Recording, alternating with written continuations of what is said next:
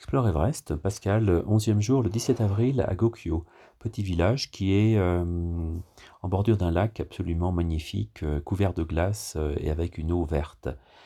Alors si je reviens sur, la nuit dernière, ben, j'ai bien dormi, hein, malgré une température de 3 degrés dans la chambre, avec mon petit sac de couchage où tout le monde se moque de moi parce que c'est un sac de couchage qui est, qui est tellement mince.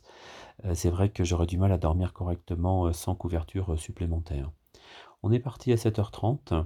Euh, mais avant, un petit retour sur ce refuge, hein, comme je le disais hier, de haute montagne. Euh, c'est un couple hein, qui tient ce refuge et puis ils ont un enfant qui, à mon avis, doit avoir à peu près 11 mois parce qu'il se baladait dans son Yupala. Et je me demandais, euh, voilà, je pensais à cet enfant-là ce matin que j'ai vu, qui, est un peu seul, qui vit dans le froid et qui a son Yupala pour déambuler. Donc je me demandais, voilà, que deviendra-t-il? Comment cet environnement précaire et, et austère, finalement, aura modelé son tempérament? Enfin bon, quand on voit euh, ce qu'a fait euh, Nigma et ses frères et sœurs, il n'y a peut-être pas de souci à se faire.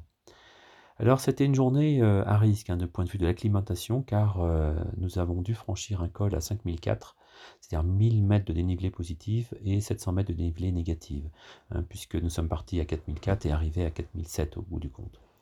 Alors l'ascension a été normale, hein, mais c'est vrai qu'on est parti un peu vite. Et puis à un moment donné, j'ai décidé de me restreindre à une vitesse plus compatible avec les risques que l'on a d'acclimatation et de mal des montagnes. Euh, le médecin de, l'Institut Ifremont, hein, Altidoc, qu'on avait consulté avant de partir dans nos journées de préparation, disait que si on voulait passer par ce passage-là, qui est bien plus beau que la voie normale, mais euh, avec deux cols à 5004, il acceptait qu'on fasse ça à la condition qu'on monte à 100 mètres à l'heure. Or, hier et encore tout à l'heure, euh, en début de matinée, nous montions à 500 mètres à l'heure.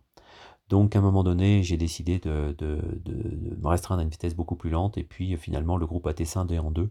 C'est-à-dire que euh, certains ont dit bah, Pascal, on se met derrière toi et puis régule notre vitesse, euh, puisque moi j'ai une montre qui me permettait de mesurer la, vitesse d'ascension. Alors c'est vrai que monter lentement et laisser les autres partir devant, c'est contre ma nature de, compétiteur et puis d'aller à fond. Euh, mais ceci étant, justement, c'était un très très bon entraînement pour la bataille finale. Euh, c'est-à-dire s'astreindre à avoir un corps qui, qui est bien à l'aise, une respiration qui est lente, même si on va plus lentement, mais c'est une condition nécessaire pour arriver au sommet euh, de l'Everest. Alors quand je parle de bataille finale, bah, j'associe cette pensée au Seigneur des Anneaux, euh, car, car oui, c'est vrai, on n'est pas en trek en fait, hein, dans lequel on peut, on peut foncer on est en préparation des organismes pour la suite. Et il faut vraiment qu'on garde ça dans le crâne, parce que j'ai le sentiment qu'on marche pas longtemps. Enfin, c'est pas un sentiment, c'est une réalité, mais il ne faut pas se griller. Euh, voilà. Ce soir, euh, au dîner, eh bien le Christophe, le docteur euh, de l'équipe, hein, nous a conseillé de prendre de l'aspirine ou du paracétamol pour passer une bonne nuit.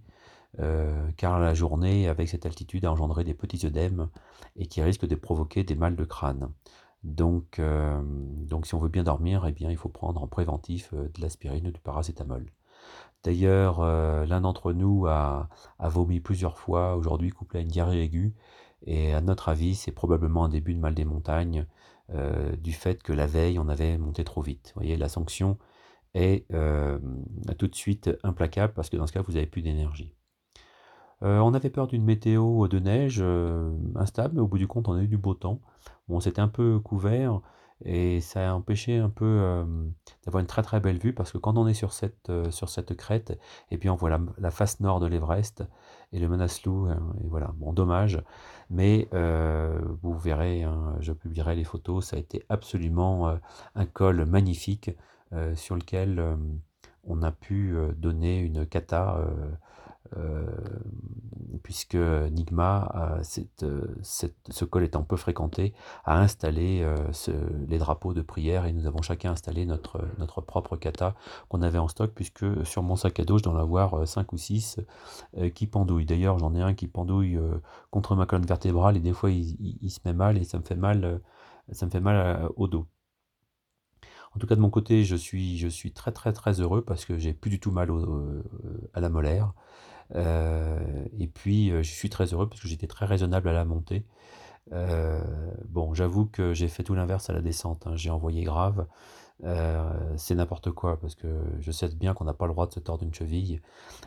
pourtant, il y avait des pierriers et si on sort d'une cheville, ben, on pourra peut-être dire adieu, ou en tout cas, ce sera une difficulté supplémentaire pour, pour faire l'ascension de l'Everest. Enfin bon, ça m'a fait du bien de, me sentir, de sentir mon corps en action à haute intensité.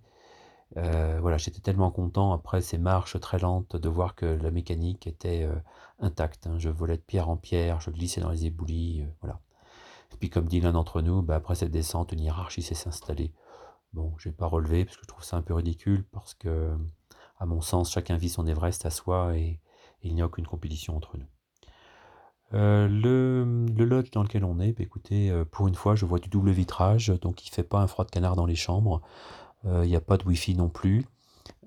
donc on a acheté une carte pour se relier au réseau via satellite, mais ça marche quand ça veut. Voilà. C'est comme ça, donc encore une journée sans connexion, sans travail. Donc encore une bonne journée où finalement, plus ça va, plus je me sers dans la montagne et c'est vrai que bah, plus ça va, plus on se rapproche aussi du camp de base et plus l'esprit commence à être tourné euh, vers, euh, vers l'Everest.